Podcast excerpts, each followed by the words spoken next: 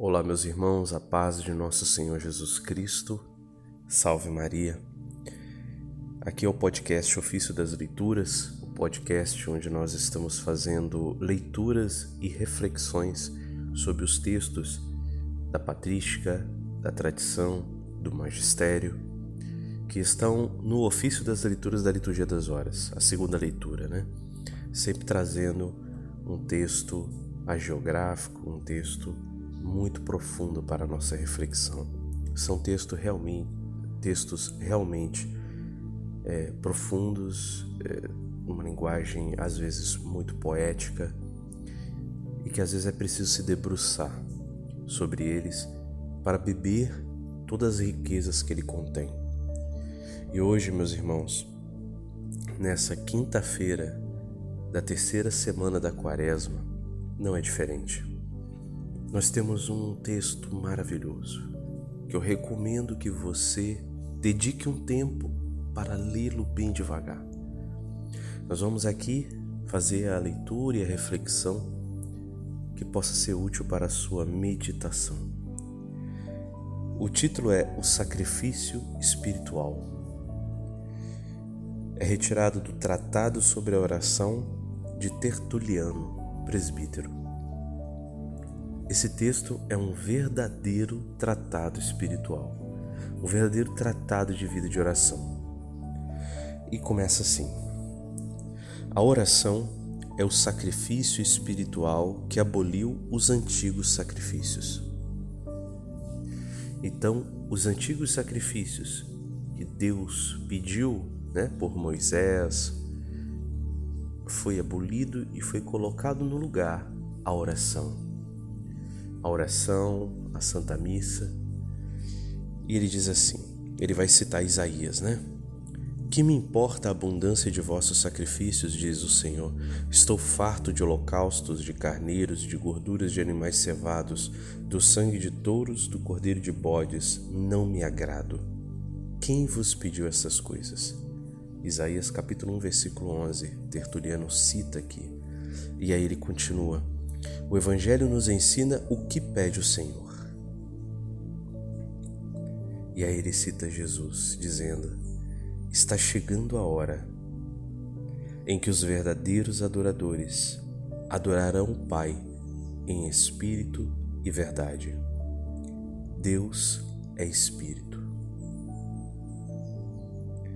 Continua Tertuliano, e por isso procura tais adoradores. Está citando João 4, versículo 23 e 24. E continua Tertuliano: Nós somos verdadeiros adoradores e verdadeiros sacerdotes quando, orando em espírito, oferecemos o sacrifício espiritual da oração como oferenda digna e agradável a Deus, aquela que Ele mesmo pediu e preparou. Então nós somos chamados a orar em espírito, oferecer um sacrifício espiritual de oração. Meus irmãos, não é fácil ter uma vida de oração. Sustentar uma vida de oração. E quando eu digo uma vida de oração, é uma vida diária todos os dias sem faltar. Não por uma obrigação, mas porque se tem sede. No início, quem começa realmente começa-se às vezes até animado, mas depois se torna pesado, né? a obrigação. Mas se ela persistir, se a pessoa persistir, se a pessoa perseverar, aquilo vai se tornar agradável e ela vai sentir falta quando não a tem.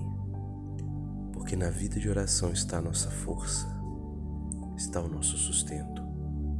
Ali nós encontramos alento.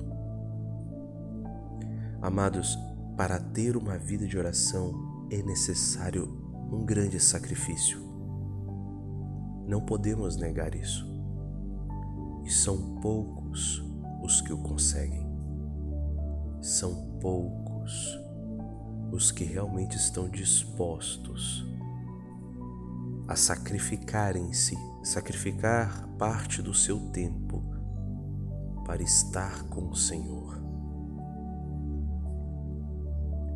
Por isso diz aqui a palavra sacrifício espiritual da oração, como oferenda digna e agradável a Deus, aquela que Ele mesmo pediu e preparou. Não se trata de nós inventarmos agora, vamos inventar um sacrifício e vamos. Não. Se trata de algo pedido pelo Senhor. Se trata de algo que o Senhor tem exigido e pedido. É só abrir o Evangelho, várias passagens. A Bíblia está lotada, o Novo Testamento. Continua Tertuliano esta oferenda, apresentada de coração sincero, alimentada pela fé, preparada pela verdade, íntegra e inocente, casta e sem mancha, coroada pelo amor, é a que devemos levar ao altar de Deus, acompanhada pelo solene cortejo das boas obras entre salmos e hinos. Ela nos alcançará de Deus tudo o que pedimos. Meus irmãos, esse trecho aqui é o trecho principal de todo o texto de hoje. Esse trecho aqui resume o que é a vida de oração agradável a Deus. E por isso eu vou me ater a esse essa frase. Em primeiro lugar diz: esta oferenda apresentada de coração sincero. É preciso que seja de coração. É preciso que haja amor. É preciso que seja sincero tua verdade precisa estar exposta diante do Senhor, a tua oração. Não podemos nos apresentar diante de Deus com máscaras. Deus não quer louvores, Deus quer a nossa vida. O salmo vai dizer que a minha vida seja um louvor agradável a Ti. O verdadeiro louvor não é só palavras bonitas, senão se torna um blá blá blá. E não é isso a oração. A oração é amor. É amor.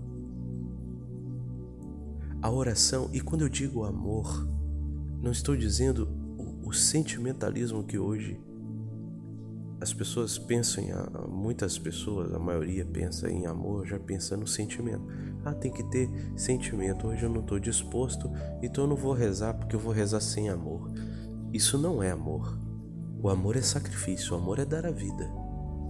Jesus não estava sentindo prazer no alto da cruz e ali ele nos amou.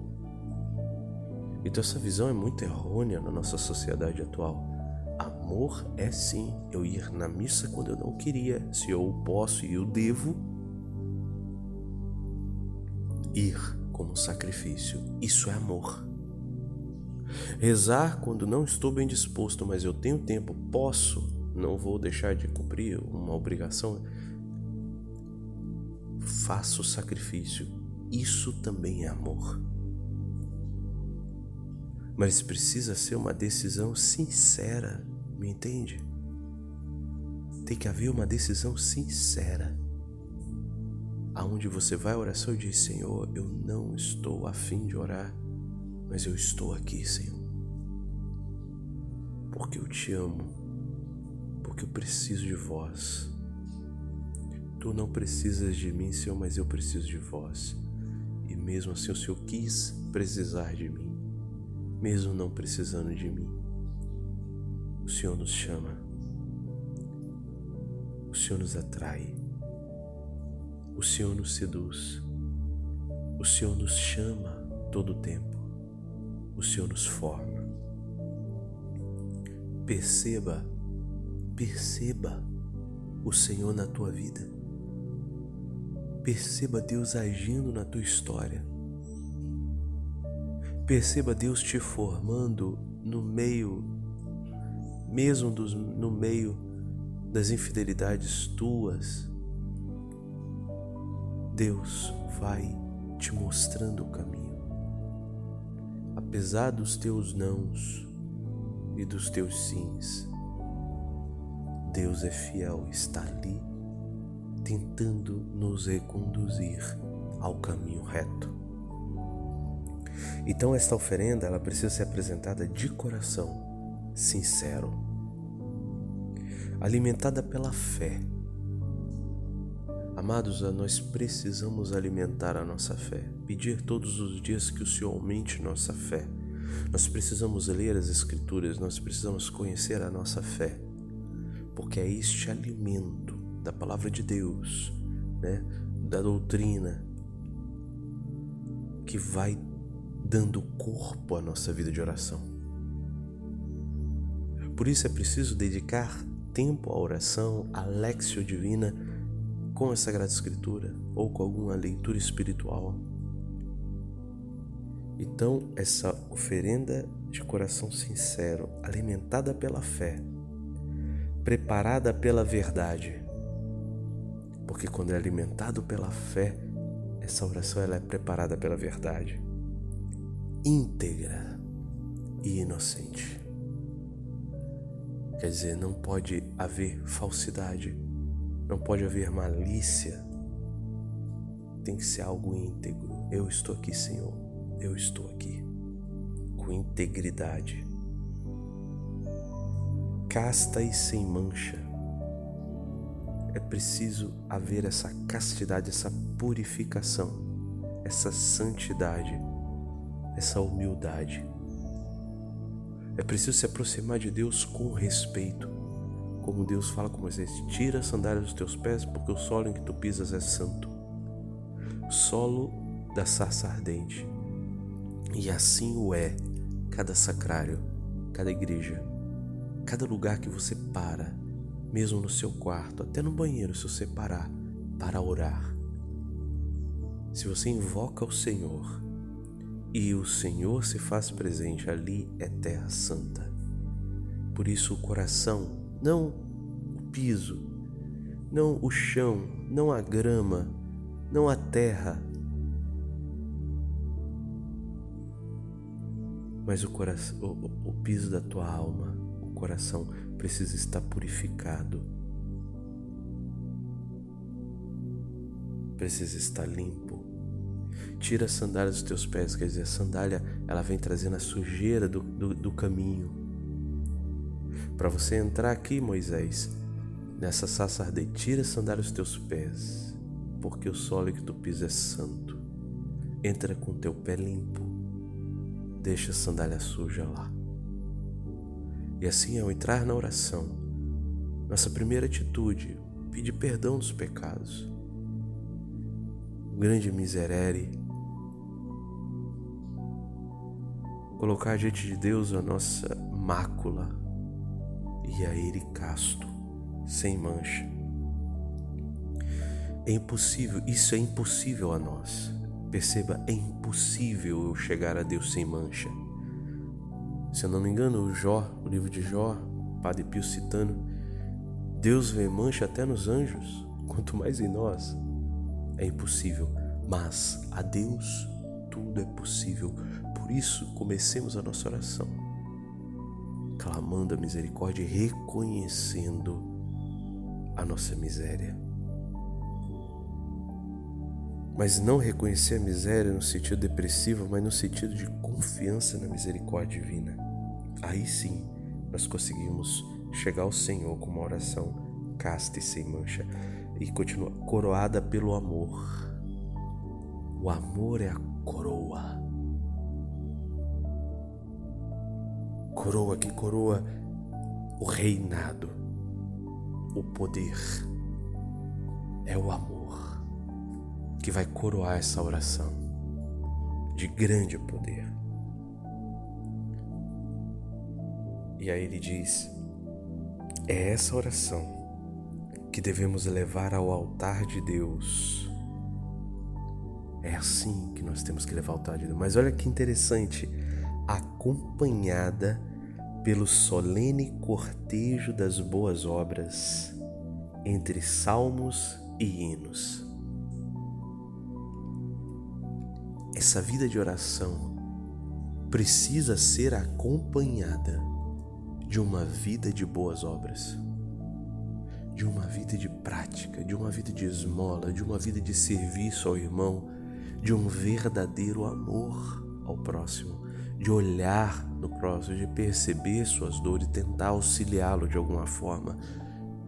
Boas obras. É preciso ter boas obras e trazer essas boas obras nessa oferenda. A oração é o coroamento de uma vida em Deus, de uma vida de adoração, de uma vida de agradável a Deus. se nós tivermos uma vida de infidelidade, de desvio, machucando o coração de Deus sempre, e nós não vamos conseguir uma oração genuína. Então, meus amados, e olha que interessante, entre salmos e hinos, a nossa oração assim como era da época de Tertuliano. Tertuliano do século III. Tertuliano está lá, sucessor dos apóstolos.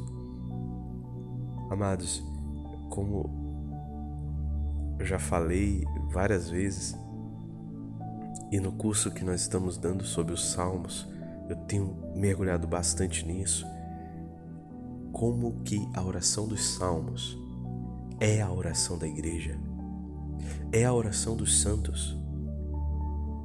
É a oração dos homens de Deus. É a oração agradável a Deus, é a oração que Deus quer.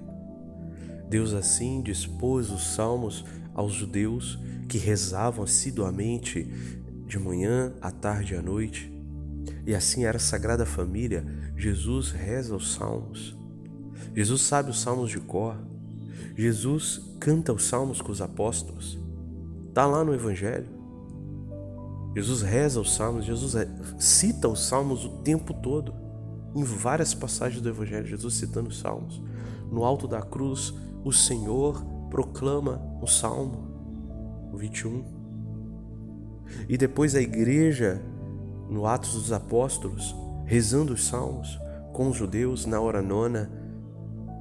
E foi nessa vida que se pautou toda a comunidade primitiva, a igreja primitiva, a igreja dos apóstolos, a igreja apostólica, a igreja do, da patrística, vivendo na oração dos salmos continuamente, assiduamente, diariamente, rezando nas horas próprias, de manhã, à tarde, à noite. E assim nasceu o ofício divino, a liturgia das horas. Essa oração nasceu no coração de um povo, principalmente na família, no templo também. Na família e no templo. E hoje nós estamos meio que confusos de uma certa forma em tantas devoções que são importantíssimas. Mas se você está meio perdido, vá aos Salmos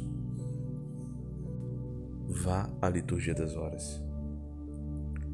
Aqui ele fala que a oração precisa ser acompanhada. Esse acompanhar, né? A nossa oração precisa ser acompanhada de salmos e hinos.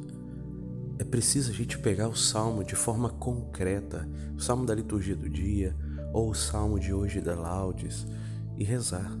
Se possível, rezar laudes, rezar vésperas, entender como é que é então, meus irmãos, é uma cultura milenar. Não é uma cultura, é Deus, o próprio Deus rezou assim. É a oração inspirada pelo Espírito Santo. É a oração segura, é a oração da igreja. Onde eu me coloco em oração por toda a igreja, com a língua de Deus, com a oração inspirada por Deus. E que essa oração, quando está nos meus lábios, esteve nos lábios de Santa Teresa d'Ávila, esteve nos lábios de São Tomás de Aquino, esteve nos lábios dos mártires, esteve nos lábios dos macabeus. Enfim, meus irmãos, é algo extraordinário a experiência de rezar com salmos de coração sincero. E aí ele termina a frase, né? Essa oração nos alcançará de Deus tudo o que pedimos. Essa é a promessa. E Tertuliano continua: Que poderia Deus negar a oração que procede do Espírito e da verdade, se foi Ele mesmo que assim exigiu?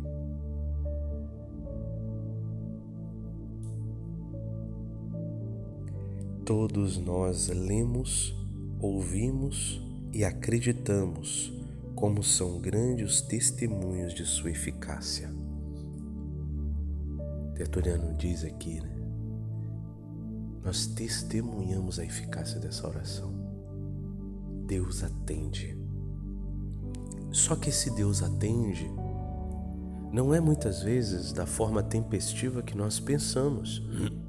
ah, Deus é um Deus de milagres e Deus vai fazer milagres aqui, vai é, é, fazer o fogo aparecer, vai, o cara paralítico vai levantar. Não. É algo muito maior que isso e muito mais profundo. E essa é isso que vai esclarecer Tertuliano agora no, no, na continuidade do texto. Diz assim: Nos tempos passados a oração livrava do fogo, das feras e da fome e, no entanto, ainda não havia recebido de Cristo toda a sua eficácia. A oração fazia esses sinais, mas ainda não tinha recebido toda a sua eficácia. Se a gente ficar só esperando milagre, a gente ainda está no Antigo Testamento. E Jesus fez milagre justamente porque o povo do Antigo Testamento, o povo de Israel, esperava isso. Porque foram sinais para que atrair o povo para o novo tempo, o novo testamento, para a, o evangelho. Mais importante é o evangelho. O próprio Jesus, quando faz o milagre da multiplicação, diz: Vocês me procuram porque comeram do pão e ficaram os fartos. E aí Jesus vai falar sobre o pão da vida. O mais importante é o pão da vida. João capítulo 6, depois você vai ver lá, a Eucaristia. Ele começa com Jesus fazendo o milagre da multiplicação, mas aquilo é algo para atrair a multidão para escutar a boa nova, o Evangelho. E aí Jesus fala de algo muito mais importante do que a multiplicação dos pães, que é a Santíssima Eucaristia. Se a gente não entendeu isso, a gente ainda está no Antigo Testamento, a gente não entendeu nada e quantos irmãos nossos vivem ainda no Antigo Testamento.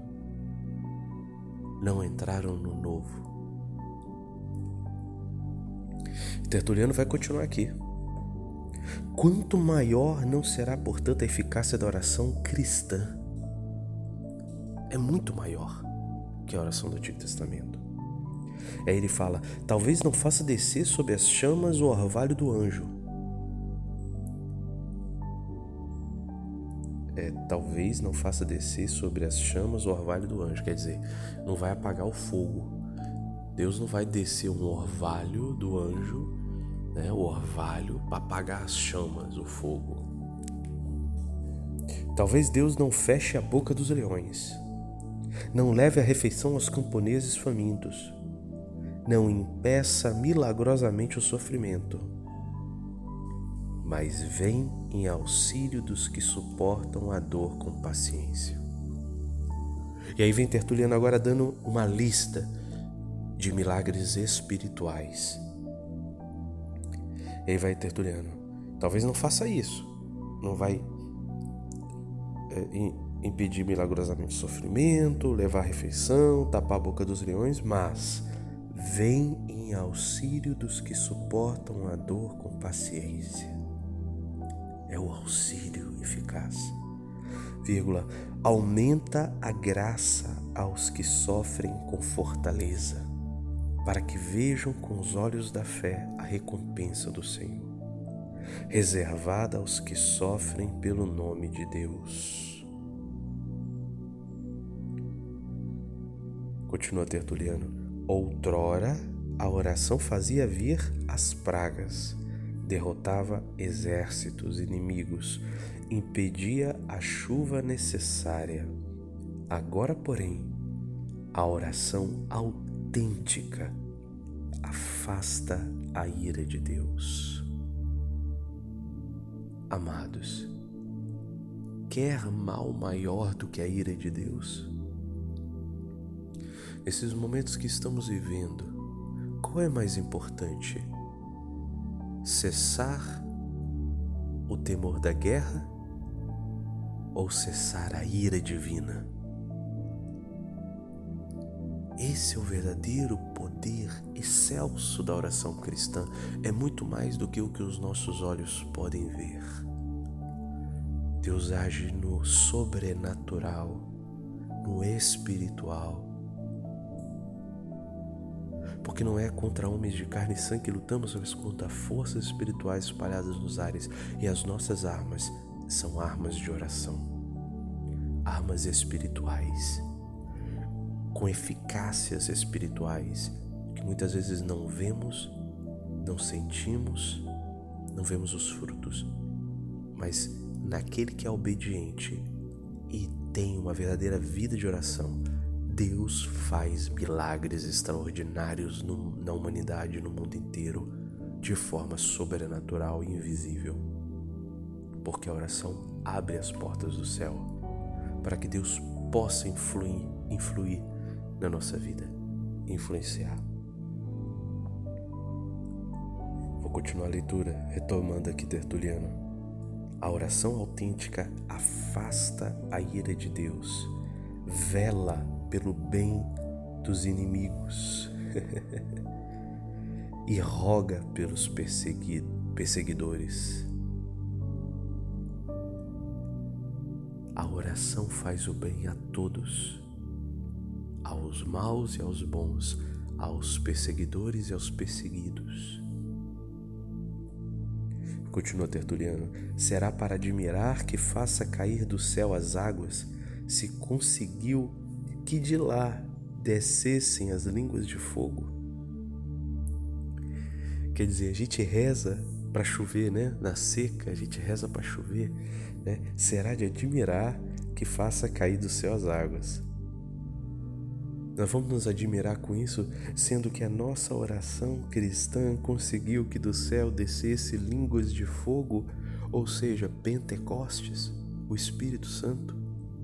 Quer chuva mais poderosíssima que esta, que nós recebemos no nosso batismo, que nós recebemos na nossa vida, ao ter uma vida autêntica de oração?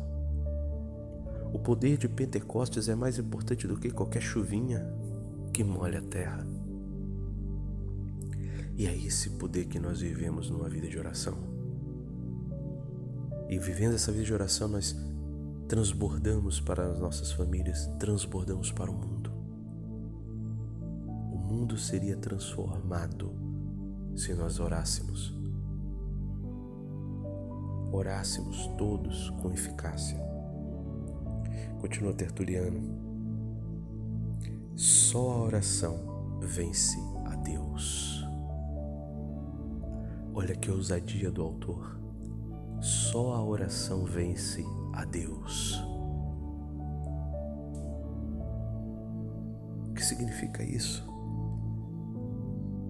Fez-se pela humildade. Uma oração assim, meus irmãos. Olha, olha para Nossa Senhora, o nosso maior modelo de oração depois de Jesus. Olha para Nossa Senhora em Caná. Ela vai a Jesus e diz: Eles não têm vinho. Nossa Senhora é humilde. Nossa Senhora sabe quem é Jesus. Com certeza Nossa Senhora presenciou milagres, pequenos milagres de Jesus.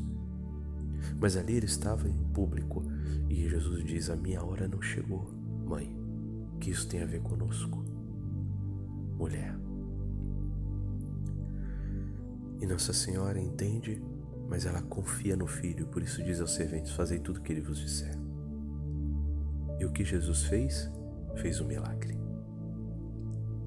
Mas ele não disse que a hora não tinha chegado? Ora, se Jesus disse que a hora não tinha chegado, é porque a hora não tinha chegado.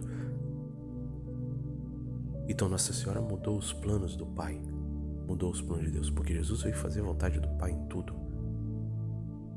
A oração humilde vence a Deus. Eu lembro de uma frase do. Não sei se eu me lembro. João Maria Vianney. Ele fala que o poder da força de oração é mais ou menos isso aqui. Deus nos dá um pouco do seu poder quando nos dá a possibilidade de orarmos, porque a gente pode mudar a ação de Deus. Meus irmãos, precisamos ter uma vida de oração. Se a vida de oração, se é uma oração genuína vence a Deus, o que não será para vencer os males desse mundo? Venceremos a guerra, venceremos a nova ordem mundial, venceremos tudo. Um homem de oração é um homem repleto de Deus e ele vence tudo. Mas não de forma material, mas de forma espiritual, que é muito mais sublime e elevada e excelsa. Percebes? E continua Tertuliano. Mas Cristo não quis que ela servisse para fazer mal algum. Quer dizer, a oração não veio para fazer mal algum Quis antes que toda a eficácia que lhe deu fosse apenas para servir o bem. Consequentemente, ela não tem outra finalidade senão tirar do caminho da morte as almas dos defuntos. Veja a importância da nossa oração pelos falecidos. Já aqui nós temos no século III Tertuliano falando, nós já temos, né, em Macabeus, no Novo Testamento. Mas veja aqui nesse documento do ano, século 3, né? Que lindo ver isso. Tirar do caminho da morte as almas dos defuntos. Rouba os fracos. Esse é o verdadeiro milagre. Curar os enfermos, libertar os possessos, abrir as portas das prisões, romper os grilhões dos inocentes essa oração perdoa pecados, afasta as tentações, faz cessar as perseguições, reconforta os de ânimo abatido, enche de alegria os generosos, conduz os peregrinos, acalma as tempestades, detém os ladrões, dá alimento aos pobres, ensina os ricos levanta os que caíram, sustenta os que vacilam, confirma os que estão de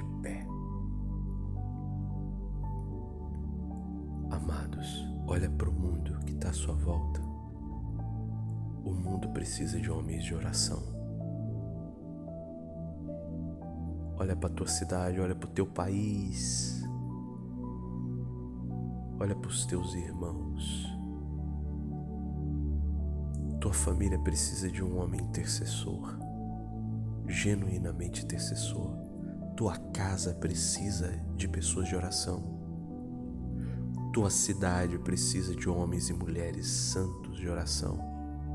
O teu país precisa de intercessores. A igreja, teu pároco, teu bispo. Precisamos erguer um grande clamor uma grande vida de oração.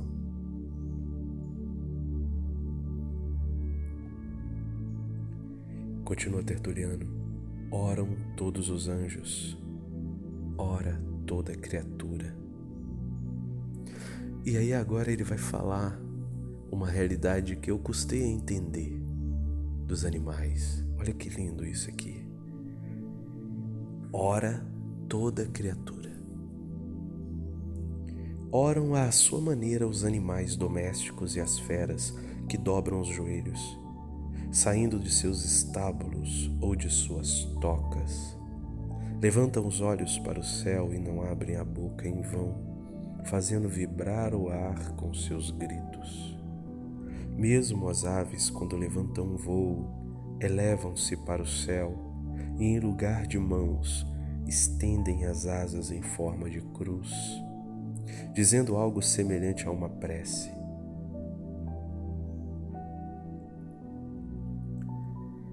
Quando eu lia os salmos, eu rezava, né, a, a laudes e tinha lá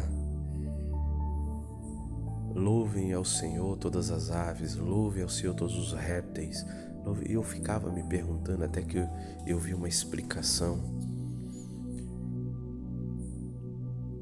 que na natureza Deus criou cada um para cumprir um papel.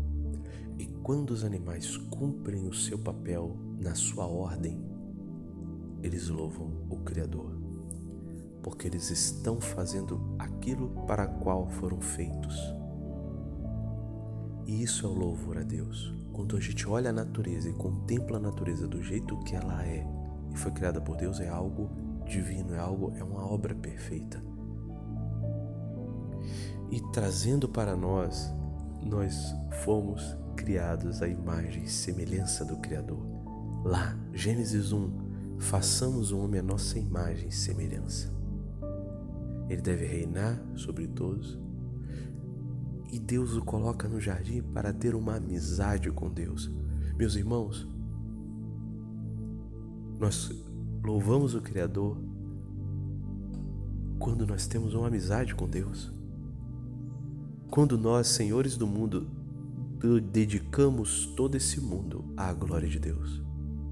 Da mesma forma que um passarinho, ao voar, ele cumpre o seu papel e dá louvor ao Criador, eu, Alessandro, mísero pecador, quando vivo uma vida de amizade com Deus, de oração, quando sirvo o próximo, quando eu faço a vontade de Deus na minha família, eu estou louvando o Criador também, assim como o passarinho.